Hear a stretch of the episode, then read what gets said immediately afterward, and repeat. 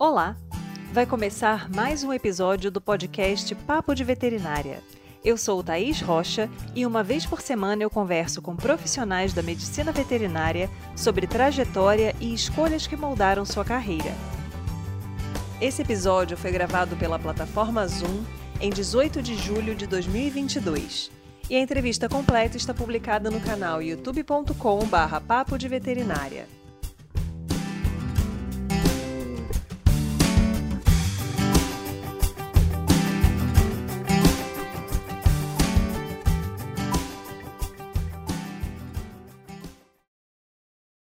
Hoje o papo fala sobre a área de cardiologia veterinária, uma especialidade super importante e que desperta o interesse de muitos alunos. Por meio da história do nosso convidado, Fábio Gava, é possível aproveitar diversas dicas e entender quais caminhos podem te levar aos seus objetivos.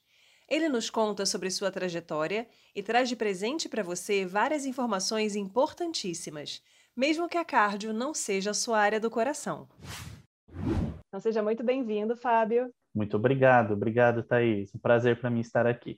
Então, vamos começar com a pergunta que todo mundo tem que responder. Sempre foi hum. medicina veterinária para você ou em algum momento você pensou em outra opção de carreira? Sempre foi medicina veterinária. Aquela história do sonho de criança comigo foi verdadeiro e foi confirmado. sempre foi, sempre foi. Assim, na, na hora do vestibular, nem dúvida eu tive assim em cursos de escolha, foi medicina veterinária desde o princípio. E aí, teve algum episódio na sua vida que te fez é, já entrar direcionado para alguma área específica ou você entrou aberto a ver o que, que o curso oferecia? Entrei totalmente aberto, Thaís. Totalmente aberto. Fui fazendo estágios desde o primeiro ano em várias áreas diferentes. Eu fiz projeto de pesquisa com anaplasma marginale em bezerros. E aí depois na graduação eu fiz estágio em zoológicos. E aí eu fiz estágio em clínica de pequenos animais. E aí na graduação foi quando surgiu depois a oportunidade de uma iniciação científica com o professor Camacho na cardiologia, né, lá na Unesp Jabuticabal. Aí eu me aprofundei na área ali de comecei, né, me aprofundar na área de cardiologia e dali eu não saí mais, né? Pensando nessa nessa sua trajetória, né, que acaba sendo bem comum a todos nós, geralmente a gente gosta de uma área, faz residência naquela área, acaba entrando na pós-graduação. Você já entrou na residência pensando na cardiologia ou você entrou, é, assim, qual foi o seu objetivo, né, ao tá. pensar em fazer residência depois da graduação? Legal, excelente pergunta, Thaís. Quando eu estava ali na iniciação científica, que eu comecei a fazer um projeto voltado para a cardiologia, comecei a perceber que cardiologia provavelmente seria uma especialidade, né, que eu gostaria de, de seguir depois, né? uma área que eu gostaria de seguir depois. Só que eu vejo que a residência é extremamente importante, porque eu, eu não acho que existe só um coração isolado dentro do animal. O coração conversa com todos os outros sistemas, né? Então, saber fazer clínica médica antes de fazer cardiologia, eu achei fundamental. Então, eu escolhi o caminho da residência primeiro, também aberto a qualquer outras possibilidades, mas mesmo durante a residência, atendendo todos né, os sistemas, os casos de cardio eram os que sempre me chamavam mais atenção. E é uma questão que a gente costuma ressaltar para os alunos, né? Porque às vezes a pessoa vem já na graduação pensando em sair especialista em uma área, né? Como se houvesse isso é, às vezes não tem afinidade por muitos dos sistemas que a clínica médica engloba, quer focar realmente mais em um. E a gente sabe da importância do conhecimento de base mais amplo para você poder realmente ter essa visão do animal como um organismo complexo que é. Né? Senão fica aquela coisa, ah, se, se não for um problema no coração, eu não sei dizer o que, que é, por que está afetando, Exato. né? quais Exato. são as interrelações. Então, isso é bem bacana. E eu queria aproveitar esse gancho e já te perguntar: o que, que você costuma sugerir para os seus alunos ou seus orientados, né? Que às vezes tem, não tem a oportunidade de fazer residência por algum motivo, a gente sabe que não são todas as instituições que oferecem, não tem uhum. vaga para todo mundo que quer fazer, e algumas pessoas acabam pensando em fazer um curso de especialização, um lato senso na área. O que, que você acha que é interessante para pessoas que já tem essa visão de uma especialidade e não tiver oportunidade de ampliar tanto conhecimento na parte mais é, geral. Tá. Existe essa possibilidade dentro da cardiologia veterinária aqui no Brasil. atualmente nós estamos com vários cursos para cardiologistas, assim, pessoas já formadas, né, dentro do lato senso mesmo, como você bem falou. Então existem várias modalidades. Então existem cursos que eles vão assim, cardiologia clínica. O primeiro final de semana do primeiro mês é anatomia. O segundo é fisiologia. Depois ele entra nas doenças, eletro, eco, raio-x. Então são cursos longos. Então acaba que é um tempo de formação também longo, mas é, são os que eu recomendaria para, para as pessoas que querem buscar especializar aí na cardiologia. São vários, tá? Hoje no Brasil nós já temos vários que já atendem. E depois nós temos os mais específicos.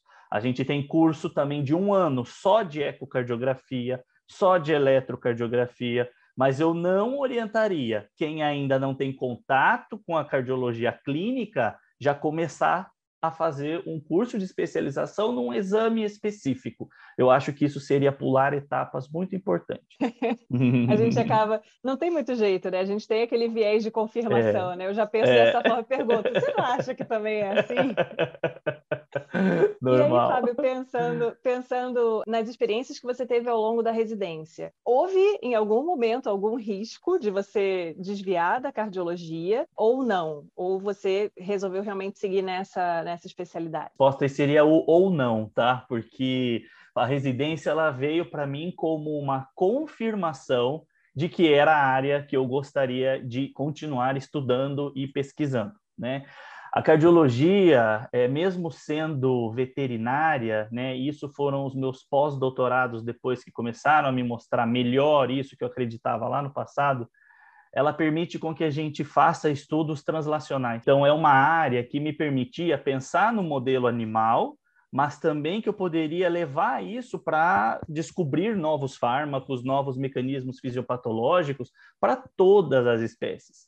Então, é, eu adorava atender todos os sistemas da minha residência. Eu gostava de dermatologia, de endocrinologia, não tem como, eu gostava de todos. Agora, e por estar no Hospital Veterinário da Unesp Jabuticabal, que tem o professor Camacho, né? Então, que já, já tinha me orientado na iniciação, foi mais fácil. Não vou negar para você que não foi mais fácil, porque eu tinha um livre acesso ali à cardiologia o tempo todo. Né? Então, acabou que foi se concretizando, mas também o local favoreceu muito para eu continuar seguindo né, nessa linha mas eu nunca cheguei a titubear. Ah, meu Deus, será que eu vou fazer dermato e não cardio? Nunca passou na minha cabeça, porque eu sempre gostei muito desse sistema, né? Muito. E é bem bacana essa sua colocação, né, sobre áreas da medicina veterinária em que a gente e que tem grande interesse, Sim. porque a gente pode usar como modelos experimentais para doenças em humanos, que acaba sendo uma área que tem muito mais investimento, muito mais projeção, inclusive, dos Exato. trabalhos que você realiza.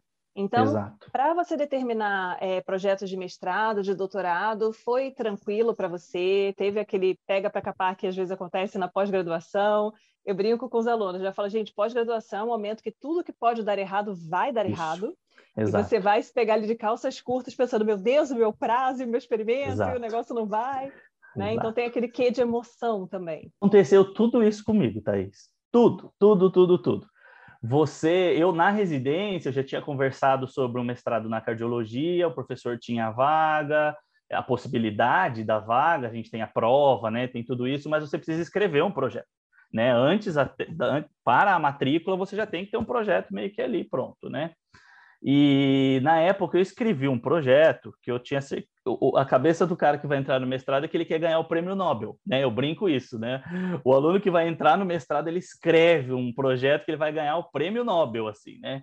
E eu escrevi um projeto enorme, uma coisa super grande, assim. O professor Camacho cortou algumas coisas na época, né? Falou, isso aqui está muito grande para um mestrado.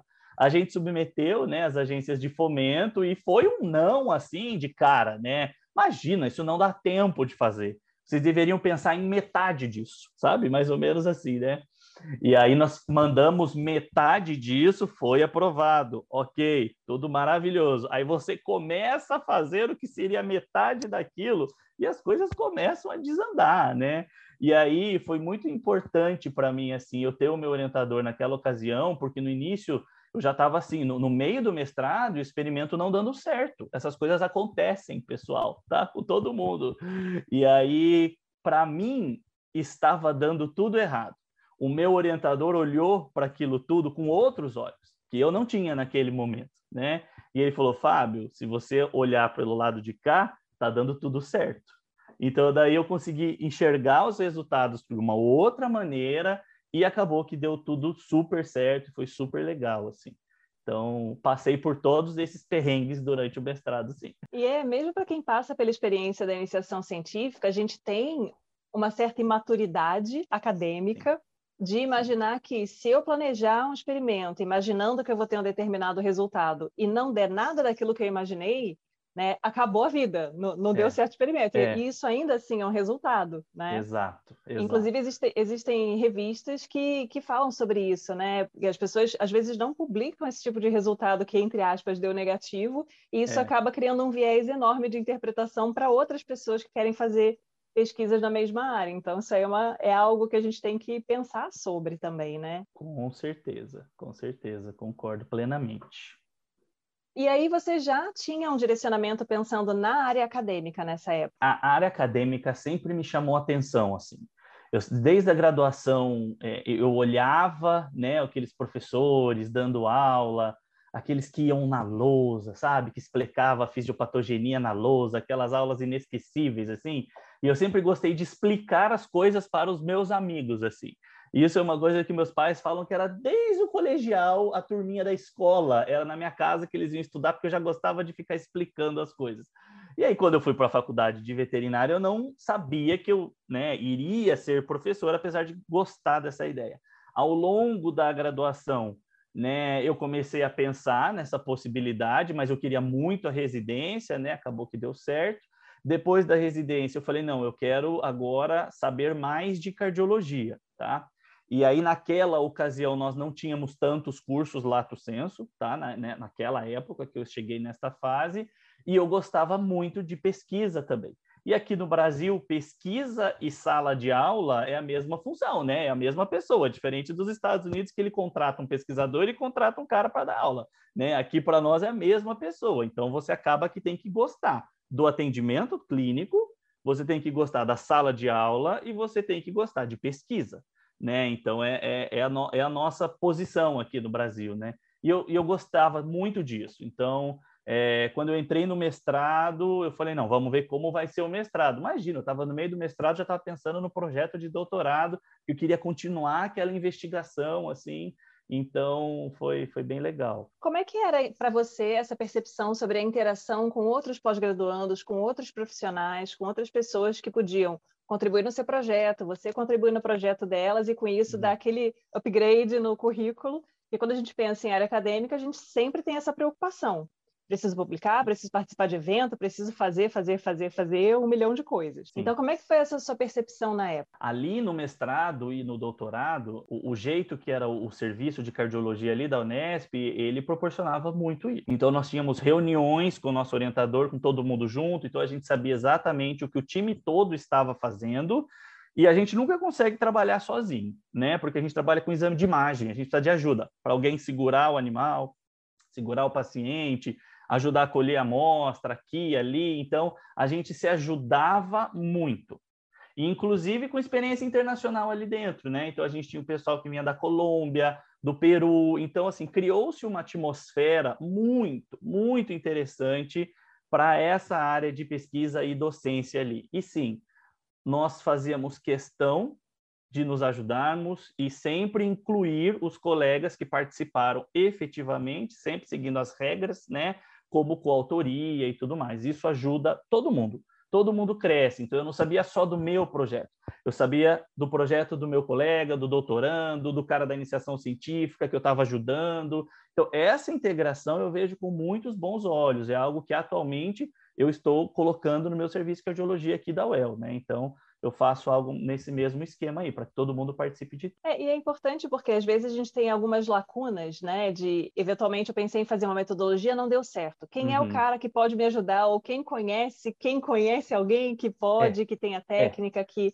Exato. Essa interação, então, é muito importante. Você saber às vezes até não, não só da área que você está, não só da cardiologia, Exato. né? Mas você saber o trabalho do cara da nefro, do cara da dermato, do cara da onco, Exato.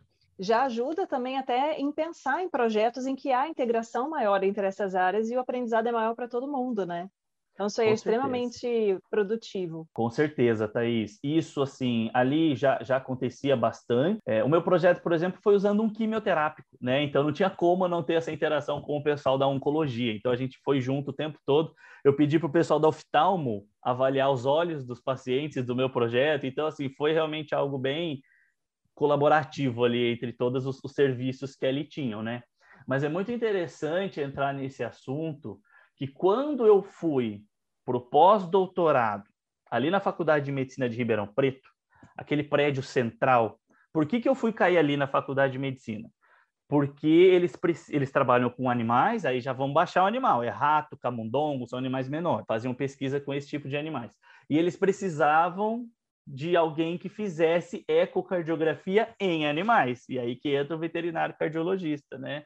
Então, eu consegui uma bolsa de pós-doutorado lá e eu caí nesse mundo né, de pesquisa básica, mas totalmente translacional. Né? Esse é o objetivo deles ali. Então, era um laboratório, por exemplo, de hipertensão arterial e insuficiência cardíaca congestiva. Descobrir mecanismos, novas moléculas, novos tratamentos e tudo mais. Ali era assim, o pessoal do laboratório da Nefro sabia fazer um PCR ou imunistoquímica ou um blotting para tal proteína. Ah, não, vamos bater na porta deles. E ali todo mundo, sabe, se ajudava e era uma coisa maravilhosa as colaborações assim.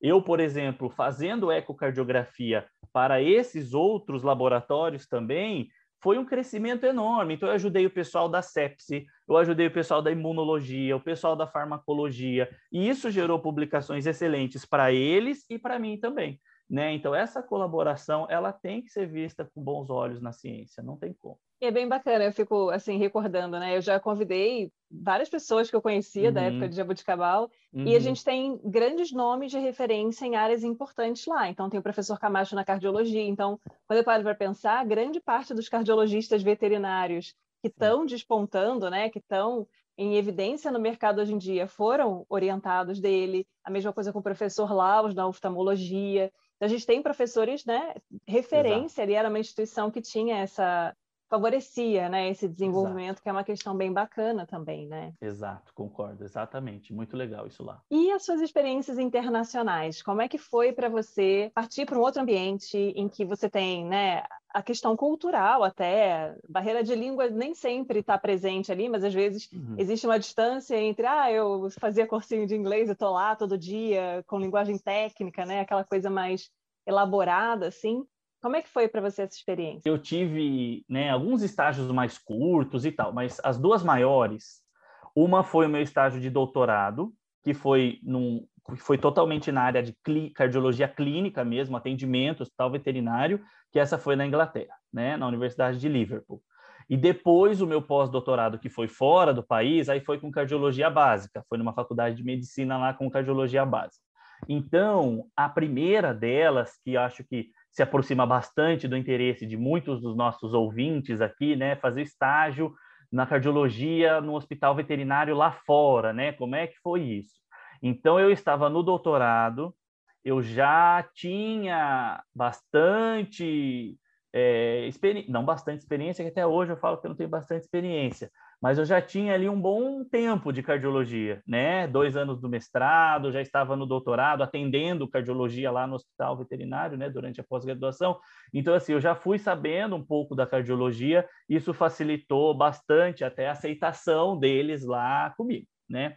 Mas eu falo que uma viagem dessas e um estágio desse, além da gente aprender muito na área da cardiologia clínica, que era o que eu estava fazendo ali, a gente tem um crescimento pessoal que ele é muito grande e tão importante quanto o profissional, né? Porque você se depara com situações que no seu cotidiano aqui você não se depara, com dificuldades para você eventualmente pegar um ônibus, para você conseguir conversar com alguém e pedir uma comida, né? Então, assim, tudo isso é, é são obstáculos que você tem que ir vencendo. E quando você olha para trás, é um crescimento assim enorme. Então, assim, quem tem a oportunidade, vale muito a pena. A parte da língua, ela pode realmente ser né, um, um desafio. Muitas vezes a gente tem, que era o meu caso, aqueles cursos de inglês que a gente tem aqui, o meu era todo americano e o primeiro lugar que eu fui lá para morar lá fora foi na Inglaterra. Então, meu primeiro baque já foi aí. E eu lembro até hoje, Thaís, eu estava saindo do aeroporto que eu cheguei lá em Liverpool e eu precisava ir para um lugar que chamava Little Neston. Então vamos lá, tinha Neston e tinha Neston pequenininha, que chamava Little Neston, tá? Eu entrei no táxi, falei para o rapaz que eu precisava ir para Little Neston, e ele não tinha ideia do que eu estava falando. Ele falava, mas não existe isso aqui. Não, como que eu vou te levar? Na época não tinha Google Maps, não tinha esse acesso fácil todo que a gente tem hoje, não. E ele falava, não existe, como que eu vou te levar para esse lugar que eu não sei onde é? E aí eu peguei o papel que eu tinha lá, todo impresso, porque a gente imprimia tudo para viajar, né? Então eu estava lá com o papel impresso do lugar onde eu ia ficar e mostrei para ele. Ele olhou para mim e falou assim: Nossa, é Little, Little Neston. Eu falei: Ah, tá bom, desculpa. Aí ele soube, né? Então, assim, para sair do aeroporto já começou. mas foi. Hoje eu conto, dou risada, mas naquele momento você fala: Meu Deus, onde esse cara vai me levar? Por onde eu vou parar, né? Mas faz parte faz parte, tem que ter coragem e, e que vai valer muito a pena. Sim, eu fico imaginando aqueles colegas, né? Que assim, se na Inglaterra a gente já tem uma dificuldade maior é. com o sotaque deles, imagina quem vai para a Escócia, para a Irlanda, que, gente, sim, é um sotaque assim. Sim.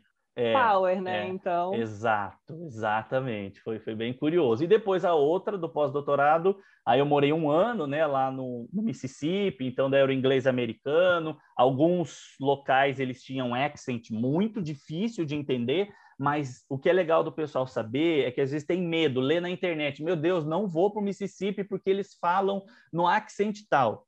Dentro da universidade, pessoal, não é esse inglês que se fala a universidade ela abraça todo mundo, então as pessoas tendem a falar mais devagar.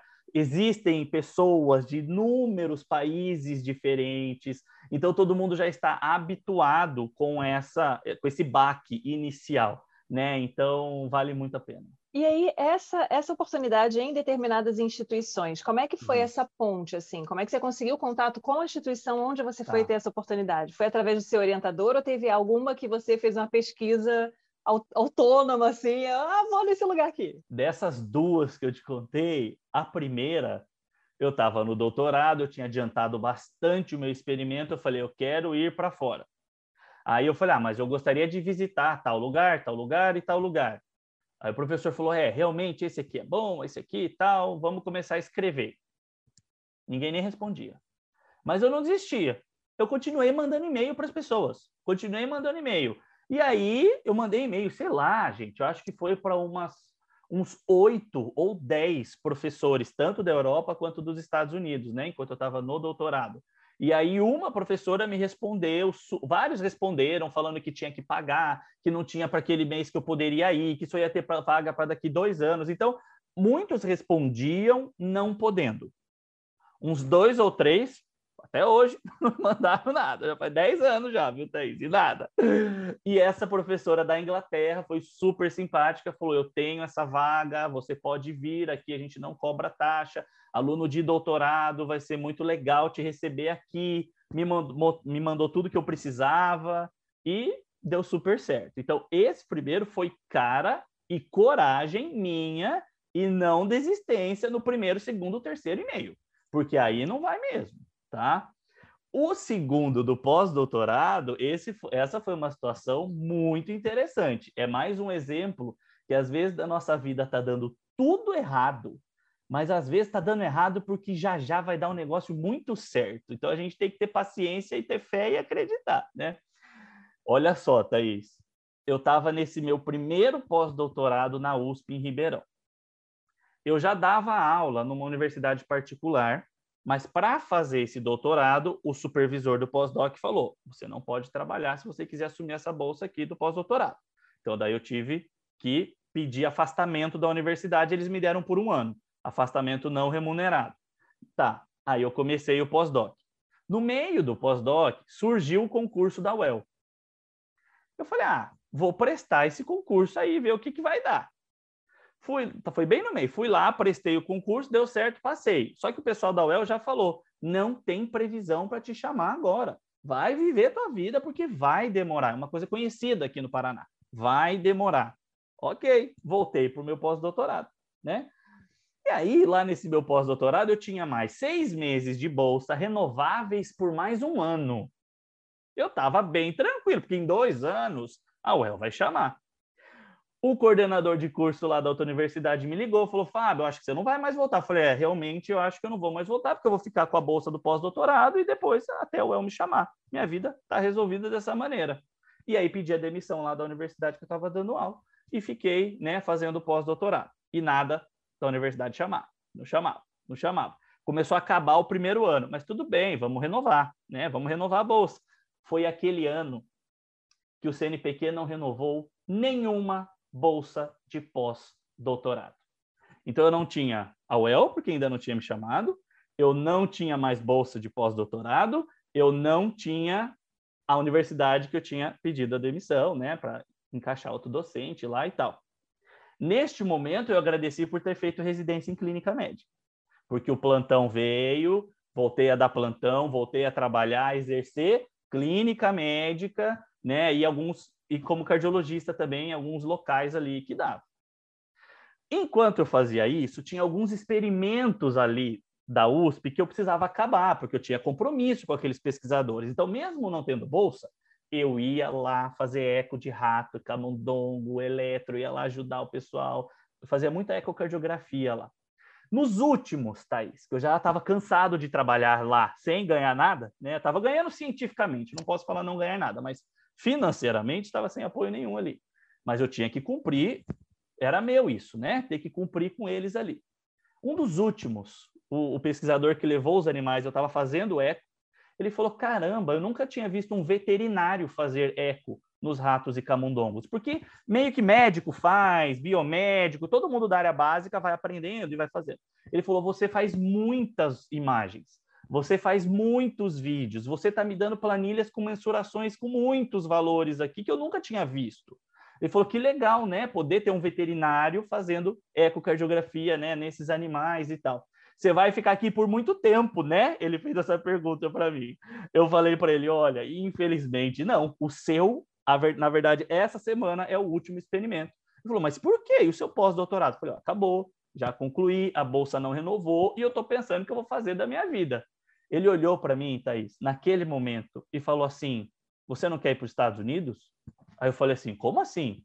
Ele falou, não, eu acabei de voltar de lá por questões familiares e o que é o professor John Hall, né, do livro Guyton e Hall, da fisiologia, ele está precisando de alguém que faça ecocardiografia em animais.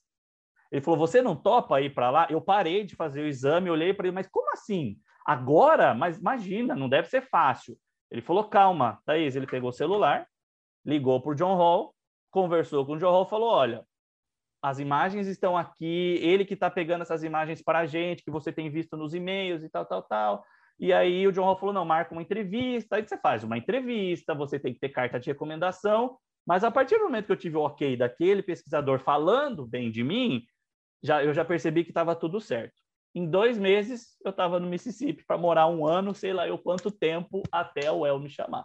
Então, às vezes é isso. É sorte, né, associado ao que você sabe fazer, né? Então eu sempre falo, escolha alguma coisa para você ser bom naquilo que vai chegar a tua hora, sabe? E, e, naquele momento foi isso. E eu não pensei também duas, três vezes e fui embora para o Mississippi. E é muita coisa de momento, né? De você estar tá no lugar muito. certo na hora certa, diante uhum. de uma uhum. oportunidade. Então são questões que são muito bacanas, assim, quando a gente para para pensar. Mas não muito. tem como, né? Eu acho que quando você está no curso, né, a coisa acontecendo, ah, não renovou nenhuma bolsa de pós-doc. Londrina não chama, pedir demissão, deve ter batido aquele baixo astral, tipo assim, puta, Thaís, o que, que uma... eu vou fazer agora, né? Tem uma coisinha a mais. É. Eu tinha feito um concurso público para o Instituto Federal que ele é em duas etapas.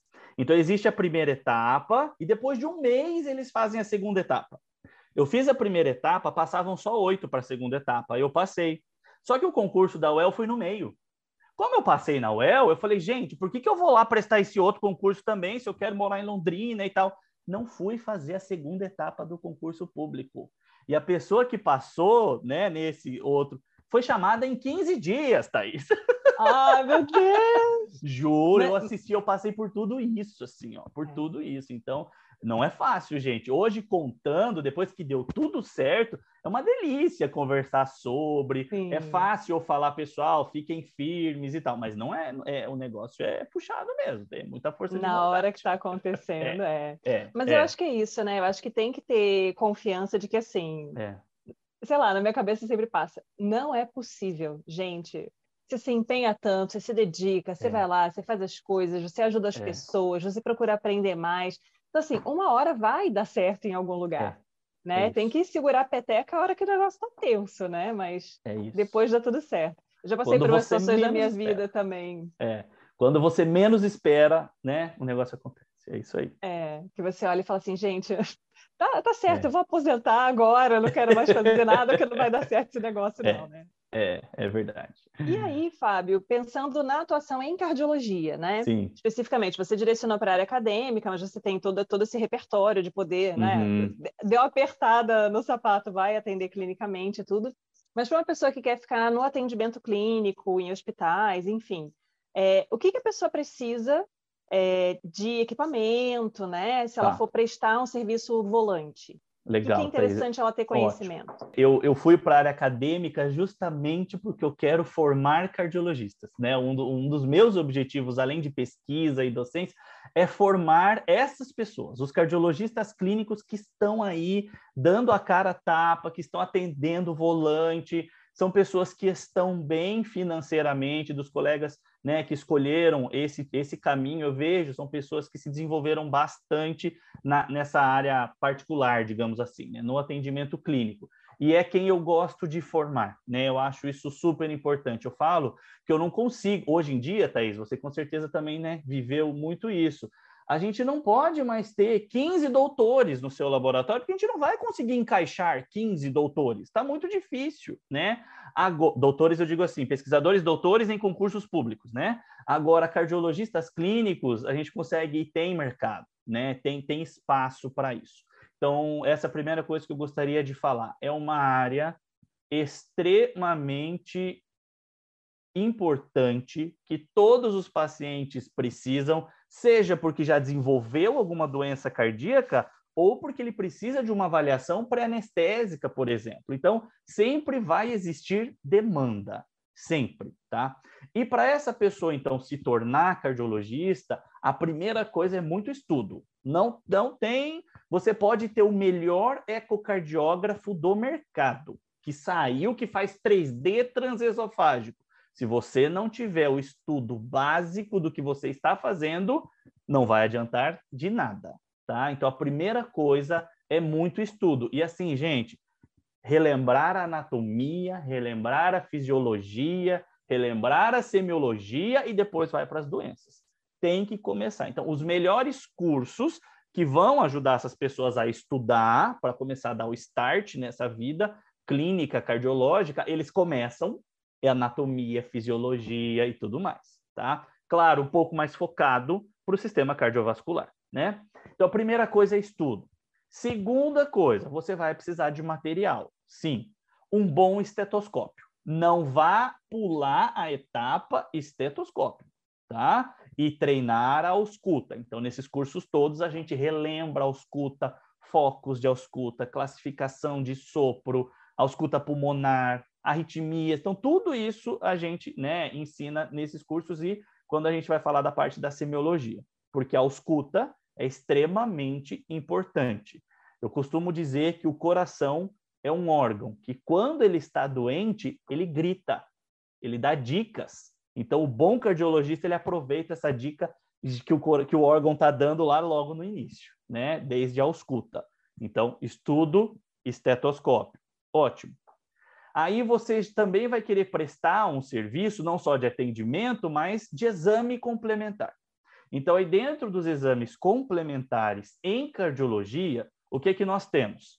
Aferição de pressão arterial, tá? Então, é extremamente importante ter o seu aparelhinho de aferição de pressão arterial. E se eu puder já dar a dica do professor aqui, que seja um Doppler vascular, tá? Cuidado com os oscilométricos, que eles podem dar alguns problemas aí na hora da aferição dos cães e dos gatos. A gente prefere, inclusive o nosso consenso de hipertensão do Aquivim recomenda o uso do Doppler vascular. Ótimo. Então, a aferição de pressão é extremamente importante. E os outros dois exames que muito se falam é a eletrocardiografia e a ecocardiografia. Então, atualmente, esses aparelhos estão muito pequenos e eles cabem numa mochila, eles cabem numa malinha para você botar no teu carro e você ir às clínicas oferecer esse serviço, tá? Então, muitos colegas meus, lá da época da pós-graduação, eles não quiseram seguir carreira acadêmica, quiseram seguir a carreira de cardiologistas clínicos, e eles estão com muito estudo, estetoscópio, aparelhinho de pressão, um bom eletrocardiógrafo e um bom aparelho de eco, tá? E aí, então, você vai na clínica prestar um serviço, né? Então, o paciente é daquela clínica. O clínico geral auscultou alguma coisa, ou devido, né, às manifestações clínicas, ele acha que pode ser um problema cardio, ele te aciona. E aí ele aciona o cardiologista que vai até a clínica. E lá ele examina e já faz os exames que ele julga necessário fazer. Ali ele deixa os laudos e muitas vezes, dependendo do pacote que foi combinado, até o tratamento e acompanhamento deste paciente. Mas tem muitos cardiologistas que estão trabalhando em centros de diagnóstico. Então, o veterinário faz um encaminhamento, a, a tutora pega o cão, o gato, leva lá nesse, nessa central de diagnóstico, faz o exame que foi pedido, já sai dali com o laudo, e esse cardiologista não vai opinar no tratamento e tudo mais. Então, existem né, essas, essas diferentes possibilidades aí dentro da cardiologia clínica. Em resumo, estudo, estetoscópio, aparelho de pressão, eletrocardiógrafo, ecocardiógrafo é um senhor investimento é. né, financeiro é. para ter bons equipamentos, mas a pessoa querendo atuar na especialidade não tem muito como fugir também, né? Até Exato. porque isso aí a pessoa tem que fazer um bom, um bom cálculo, né, do quanto ela vai cobrar para aquela consulta, porque ela tem a manutenção de equipamento, ela tem reposição de equipamento, em algum momento isso vai ter que ser modernizado, sim, né? Sim, Fora sim. cursos de, de reciclagem, de formação, participação em congresso, né? A participação Sim. em eventos científicos é extremamente importante para a pessoa se manter atualizada, principalmente pensando em várias áreas de pequenos animais em que o avanço nos tratamentos e nas abordagens vai muito mais pareado com a medicina humana do que grandes, por exemplo. Tipo assim, é, não tem um é, congresso de cardiologia de vaca, uh -huh, né? Uh -huh, então, tipo, uh -huh. É bem, é. é. bem diferente, é importante ter essa visão aí também. É, nós temos a Sociedade Brasileira de Cardiologia Veterinária tá? extremamente atuante no Brasil, que tem as regionais ao longo do nosso país todo e que faz eventos, inclusive nas regionais, mas também fazemos o congresso né, a cada três anos. A gente faz o congresso onde todos os cardiologistas veterinários se reúnem, né? E a gente vê mais de 300, 400 pessoas indo lá se atualizar, se encontrar, publicar, levar o que as pesquisas estão sendo feitas, casos clínicos, tudo isso é discutido lá. Então, é, é, realmente, tem, tem todo, todas essas etapas aí e aprendizado continuado, né? Não tem como, é ensino continuado, não tem como. E já existe título de especialista em cardiologia veterinária no Brasil ou ainda não? Não, nós não temos o título de especialista em cardiologia veterinária.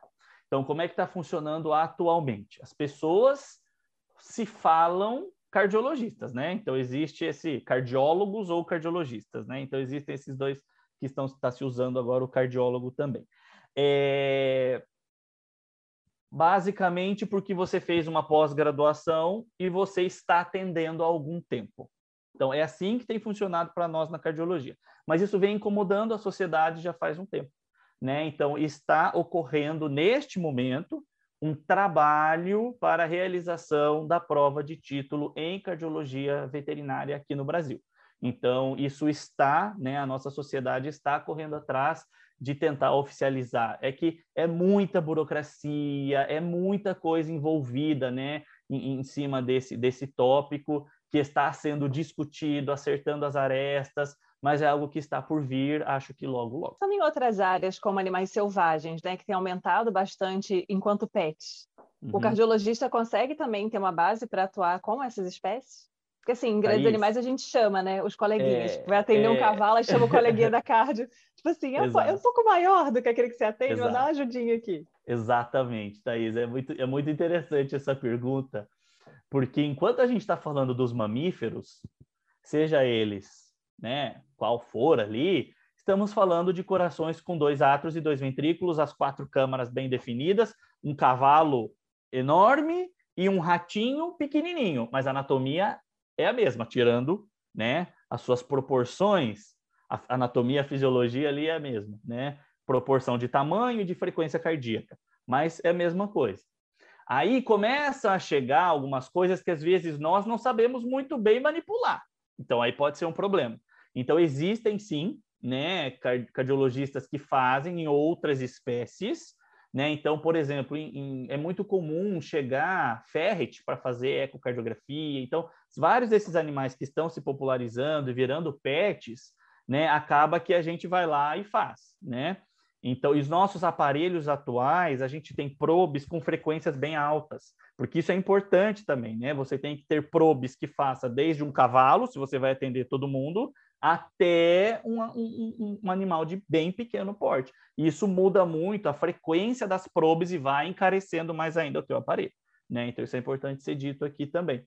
Mas sim, ali em Jabuticabal, por exemplo, que tinha o serviço de animais selvagens, eu já fiz de papagaio, né? Acabaram vindo outras espécies, então bugio, várias outras espécies acabavam vindo ali para a gente fazer. O pessoal vai muito em zoológico para fazer, até com o intuito de pesquisa também, avaliar tigre, onça, né? Então tem vários, vários que estão trabalhando em cima disso também, então é possível fazer. E eu tive durante o meu pós-doutorado a oportunidade de fazer em peixe. Isso para mim foi o mais marcante assim. É, tinha um pessoal da UFSCar que eles estudam é, fisiologia da evolução.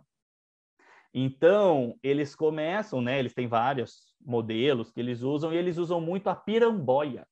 A piramboia é aquele peixe que tem pulmão. Sabe aquele peixe pulmonado que ele fica fora da água porque ele respira e depois ele volta, ele consegue ficar um tempo ali fora da água e tal. Eles acreditam, né, que a piramboia pode ser, na verdade, segundo o darwinismo, uma das milhares possíveis espécies que foi transição da vida na água para a vida na terra. E eles queriam muito ver esse coração funcionando dessa piramboia. E aí eu fui estudar coração de peixe. Eu falei, meu Deus do céu, como que vai ser isso, né? Primeiro eu falei para ela, eu não posso colocar meu transdutor na água. Esquece, não vai dar certo. Ela falou, não, a piramboia fica fora da água. Já foi meu primeiro fora. Eu falei, ah, legal e tal. E aí eu fui estudar, estudei bonitinho como era o coração do peixe, que daí é um átrio e um ventrículo, né? Os peixes, se a gente for lembrar lá de trás, é um átrio e um ventrículo, né? Aí com essa imagem na cabeça, quando chegou lá, a gente viu um septo interventricular, sabe? Que acreditava-se que começou lá nos reptilianos. Então, assim, foi muito interessante esse estudo. E realmente a piramboia parece ser né, um, um, peixe aí que, na verdade, é uma transição da vida da água na vida da terra. Então, essa oportunidade foi muito legal. E o cardiologista pode, sim, desde que ele estude a anatomia, a fisiologia daquela espécie, né? Senão fica dando muita bola fora por aí, né?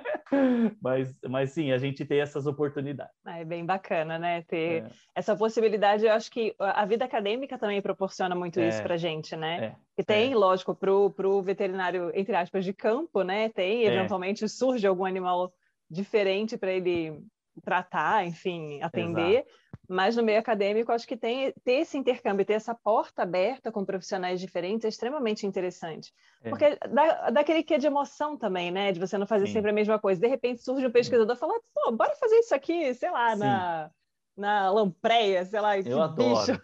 Eu adoro, eu adoro. Para mim, assim, o bicho que eu mais gosto, na verdade, de fazer eco é o cavalo. É o coração mais lindo, com a frequência mais tranquila que tem. A gente consegue, eu acho que são as imagens mais lindas, assim, né? Claro que minha rotina é clínica de cães e gatos, sou professor de cães e gatos, mas sempre que o pessoal de grandes aqui precisa, seja para experimento, algum cavalo que eles escutaram sopro e tal, ah, eu sou o primeiro a chegar, que eu já quero fazer exame. É, é, abre essas portas, sabe? Isso é muito legal. O que, que você tem assim a sugerir para pessoas que querem fazer medicina veterinária E, assim, na minha percepção, vamos lá para aquele viés de confirmação, né? Você tá, não acha lá. também que é, as pessoas têm uma visão muito limitada com relação à nossa profissão, né? Aquela coisa assim, ah, veterinária é a pessoa que cuida de cachorro e gato, né? Cavalo, vaca, porco, aí você começa a ficar uhum. meio diferente de galinha, peixe, aí já ficando uhum. mais distante, né?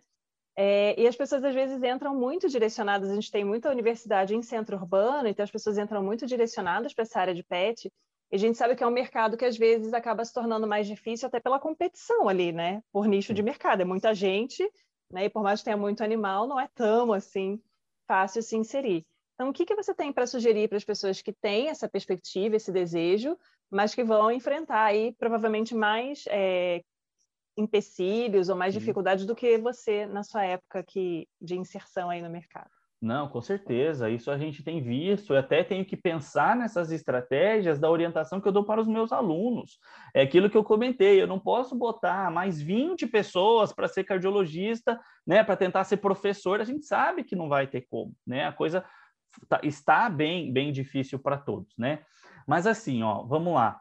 Eu volto naquele primeiro conselho que eu dei. Seja bom em alguma coisa Tá bom, eu vou ser bom em cardiologista. Legal. Mas talvez seja interessante eu ser um bom cardiologista de gato, que é uma espécie que está agora vindo com tudo, a medicina felina. Então, a gente já tem espaço para uma pessoa ser cardiologista da medicina felina. Então, é isso que eu falo. A gente tem, a gente tem sim muita gente fazendo clínica de uma maneira geral de pequenos animais, mas a gente tem as brechas onde a gente pode ser bom, onde a gente pode, a gente tem que ser bom em tudo, mas a gente vai estudar um pouco mais aquilo ali e as pessoas vão me conhecer por aquilo. É claro que eu estou falando de uma coisa bem profissional, digamos assim, ali de um ponto tipo a cardiologia felina. Mas você também tem que ser bom com as pessoas. Você também tem que saber conversar. Você também tem que saber ouvir não, ouvir sim, se você vai para a área particular, o, o tutor que está te pagando a consulta, ele quer o seu WhatsApp, ele quer te avisar na primeira tosse que o paciente vai ter. Então, assim, você precisa estar preparado para o que você está tentando se inserir. Não adianta você virar um cardiologista clínico e andar com seu celular desligado. Na primeira descompensação do teu paciente, ele vai fazer o quê? Você some, você desaparece, você não vai mais ser lembrado. Então é por isso que as pessoas às vezes reclamam tanto que está difícil. Mas eu acho que falta às vezes olhar um pouco. Será que eu estou fazendo certo? Será que eu estudei realmente? Será que eu estou sendo diferente? Seja numa parte assim bem técnica, mas também como pessoal. Será que eu estou tratando bem as pessoas? Será que o preço está justo? Será que está tudo certo? Né? Então, eu acho que aí, quando a gente pensa na atmosfera de uma maneira, né, olhar um pouco de fora, muitas vezes você vai ver que está faltando profissional bom. Excelente colocação. Eu acho que a gente sempre discute essas questões de relacionamento uhum. interpessoal, e eu uhum. amo os uhum. animais e odeio as pessoas, Isso. mas quero tratar de bicho, mas não quero, né? O tutor uhum. me, entre aspas, encher a paciência. Assim, uhum. quando a gente passa de um lugar a outro, porque é muito comum que o médico veterinário tenha animal de estimação, e quando o nosso animal de estimação fica doente, a gente esquece que fez um curso e fica completamente pirado a gente precisa desse acolhimento e dessa, dessa relação saudável com a pessoa que a gente está confiando a vida daquela companhia que a gente tem ali em casa. Não vou nem colocar aí questão de filho, né, de ser filho, uhum. que é uma coisa que eu, eu, particularmente não concordo muito. Mas, assim, é, é, importante ter essa visão e eu acho que, é. como a gente entra muito cedo no curso, né, muito imaturo, uhum. muito sem ideia do que, que é a vida real, é, é bem importante ter professores como você que chamam a atenção para esse tipo de situação também, né? É, obrigado, Thaís. Eu costumo dizer isso, sabe? Se a gente for pensar dentro desse nosso assunto de hoje, que é cardiologia clínica, então vamos lá, o cara quer ser cardiologista clínico aí. O que, que aparece na nossa rotina? Um monte de avaliação pré-anestésica, que aí geralmente é uma vez, o seu contato com esse paciente é uma vez, você vai lá, dá o laudo e o cirurgião, o anestesista que vão decidir se vai encaminhar para cirurgia ou não. Isso aí. Segundo, cardiopatias congênitas, numa menor frequência, mas são filhotes que podem nascer com problema no coração. Então aí já vem o primeiro baque para aquela família, eventualmente ela acabou de comprar esse filhote, ganhar esse filhote, ele já está ali alguns meses, a criançada amando esse filhote, e você vai dar a notícia que ele tem um problema grave no coração dele. Então você tem que saber dar essa notícia, você tem que saber conversar. E por fim, as doenças adquiridas. Então, a mais comum é endocardiose, que é uma degeneração da válvula mitral quando o paciente fica velhinho. Então, a gente está falando de animais de porte pequeno e que vão ficando idosos. Ficando idosos, pessoal, é oito, nove anos com essa família. dez anos com essa família. E aí você vai ser a pessoa que vai dar notícia para esse tutor de que o paciente dele tem um problema dentro do coração, que ele tem um sopro, que vem de uma endocardiose, que ele está evoluindo para insuficiência cardíaca congestiva, que ele vai ter que tomar remédio para o resto da vida, né? Nós não temos transplante de coração na medicina veterinária, então é remédio para o resto da vida. Então, se você não tiver uma boa conversa neste momento, não tem como isso dar certo, né? Então, assim, eu falo muito às vezes, o pessoal vai lá e, e, e tudo bem, atendi um paciente, um pincher de 10 anos que veio com insuficiência cardíaca no meu plantão de emergência. Eu tirei ele do edema pulmonar, eu fui lá, fiz a receita de furosemida, nalapril, pimobendan, entreguei, ó, minha senhora, dá isso aqui e, e, e ele vai ficar bem. Se você não explica que a doença é crônica, é progressiva, que nós não temos transplante de coração e que ela precisa dar esse remédio, talvez ela saia dali e ela dê. O cachorro melhora, em duas, três semanas ela para. Ela fala, ah, já melhorou, não preciso dar mais o cachorro volta a tossir. Aí ela fala: caramba, aquele veterinário, hein? Só mascarou o problema, eu vou procurar outro. E aí eles ficam pulando de veterinário. Enquanto que se o primeiro, na hora de explicar a receita, tivesse explicado também a doença, tivesse perdido um pouquinho mais de tempo, ou ganhado, como eu falo, né? Ganhado um pouco mais de tempo, explicando que a doença é crônica, que esse animal agora depende dela e que eu estou aqui no momento que ele descompensar, ou o serviço de emergência de tal clínica, a senhora pode levar ele lá, que eles estão sempre prontos para atender, porque eu só faço exame, mas aquele. Então, porque isso pode acontecer com o seu animal, ele precisa de você para ser tratado. Esta pessoa, quando esse animal lá na frente eventualmente descompensar, ela vai lembrar de você, ela vai falar: nossa, aquele veterinário falou que a tosse poderia voltar. Ele sabia o que ele estava falando. Ela vai atrás de você onde você estiver. Né? Então a gente precisa, e dentro da cardiologia, a gente precisa e muito, muito de resiliência, de conversa, de paciência e de explicar as coisas para esses tutores. Muitas vezes é só isso que está faltando, né, para aumentar a clientela e, e, aumentar até a sobrevida dos pacientes, né, e tudo mais. Uhum. Ai, maravilhoso! Estou muito feliz de estar conversando aqui com você. Acho muito bacana se trazer essa experiência, essa vivência. Eu vou é. encerrar por aqui, porque eu tá. ficaria três horas e meia conversando com você. E aí, sabe como é que é, né? Mas, Fábio, é. muito obrigada por trazer a sua experiência, a sua vivência. Acho que a sua visão enquanto docente também é bem bacana, porque a gente tem uhum. a possibilidade de conviver com vários alunos, né, diferentes, pessoas que vêm de origens diversas, que têm históricos diferentes. E isso vai dando para a gente também um repertório de como lidar com os futuros profissionais da nossa área, é. né? E é. ajudar e a formar pessoas mais bem preparadas para eh, não vou dizer enfrentarem, né? Porque parece uma coisa meio uhum. combativa, assim, meio negativa, é. mas né, se inserirem no mercado e conseguirem um bom desenvolvimento profissional e uma satisfação profissional também. A gente sabe que às vezes a pessoa, exatamente pelo que você acabou de falar, né? Às vezes escorregar ali em um aspecto ou outro desse lidar com outras pessoas, por exemplo. Acaba não se sentindo feliz e realizado na profissão e acaba achando que nada mais vai servir, né? Ah, vou ter que abandonar completamente a veterinária e fazer um negócio não relacionado para poder pagar minhas contas e é isso, acabou. E aqueles anos todos de dedicação acabam, entre aspas, né, se perdendo. Então, é bem bacana. Muito, muito, muito obrigada. Eu sei que você estava super ocupado, viajando, congressos e tal e coisa. Obrigada por arrumar um tempinho na sua agenda aí para conversar com a gente. Tenho certeza que o pessoal vai amar esse papo. Este foi o Papo de Veterinária. Obrigada por ficar conosco até aqui.